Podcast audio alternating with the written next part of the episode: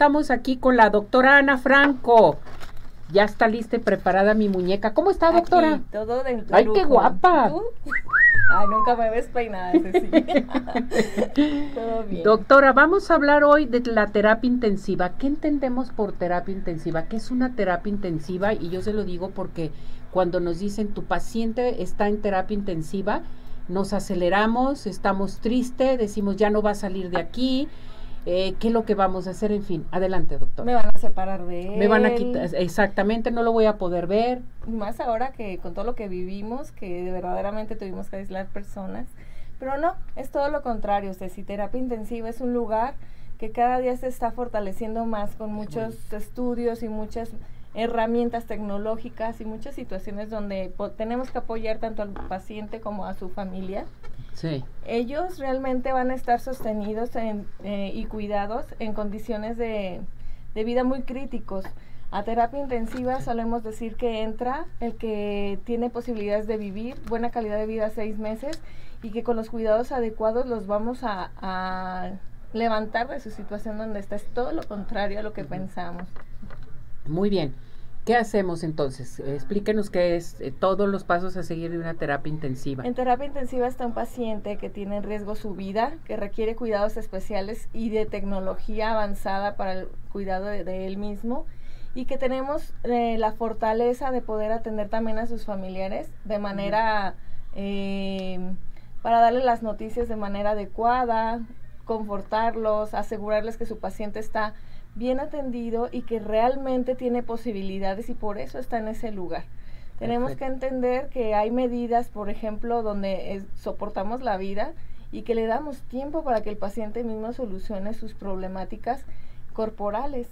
A veces necesitamos que los antibióticos hagan efecto, que la vía respiratoria esté sostenida algún tiempo, mientras el paciente soluciona esa situación que lo llevó a esa gravedad, Ceci pero tiene posibilidades siempre de salir y por eso los médicos de terapia intensiva siempre estamos al pie de, cama. Nuestras enfermeras son especializadas también en cuidados críticos y podemos ayudarle al paciente. Ahí tenemos una imagen donde vemos todas las posibilidades que tenemos que trabajar realmente para humanizar una terapia intensiva. Y tenemos mucha gente trabajando alrededor de este tema para poder centrar la atención a todas las a todos los que están involucrados en este, en este tema. Fíjese que nos da mucho miedo el síndrome de Lucy en terapia intensiva. Sí. sí, porque nuestros pacientes al estar sedados ensoñan, por ejemplo, escuchan conversaciones y, y, situaciones donde ellos van a tener problemas al despertar o problemas de neuropatías, miopatías, nutricionales, donde tenemos que darles unos cuidados posteriores para que se lleguen a levantar. Realmente mejoran mucho en el transcurso de algunas semanas con los cuidados adecuados. Por eso nuestro trabajo no solo empieza en la terapia intensiva ni termina al salir el paciente. Realmente empieza cuando ya se va a recuperar. Eso es bien importante. La comunicación, el bienestar del paciente que siempre lo manejan ustedes, presencia y participación de los familiares, que es muy importante, ¿verdad, doctora? Este tema que yo sé que a ti en algún momento te movió muchísimo, ya está cada día más y más y más eh, concientizado el personal de terapia intensiva que el familiar debe participar. Los enseñamos a rehabilitar, les enseñamos nutrición, están en el acompañamiento. A veces no los dejamos el 100% del tiempo, porque también es protección para el, familiar.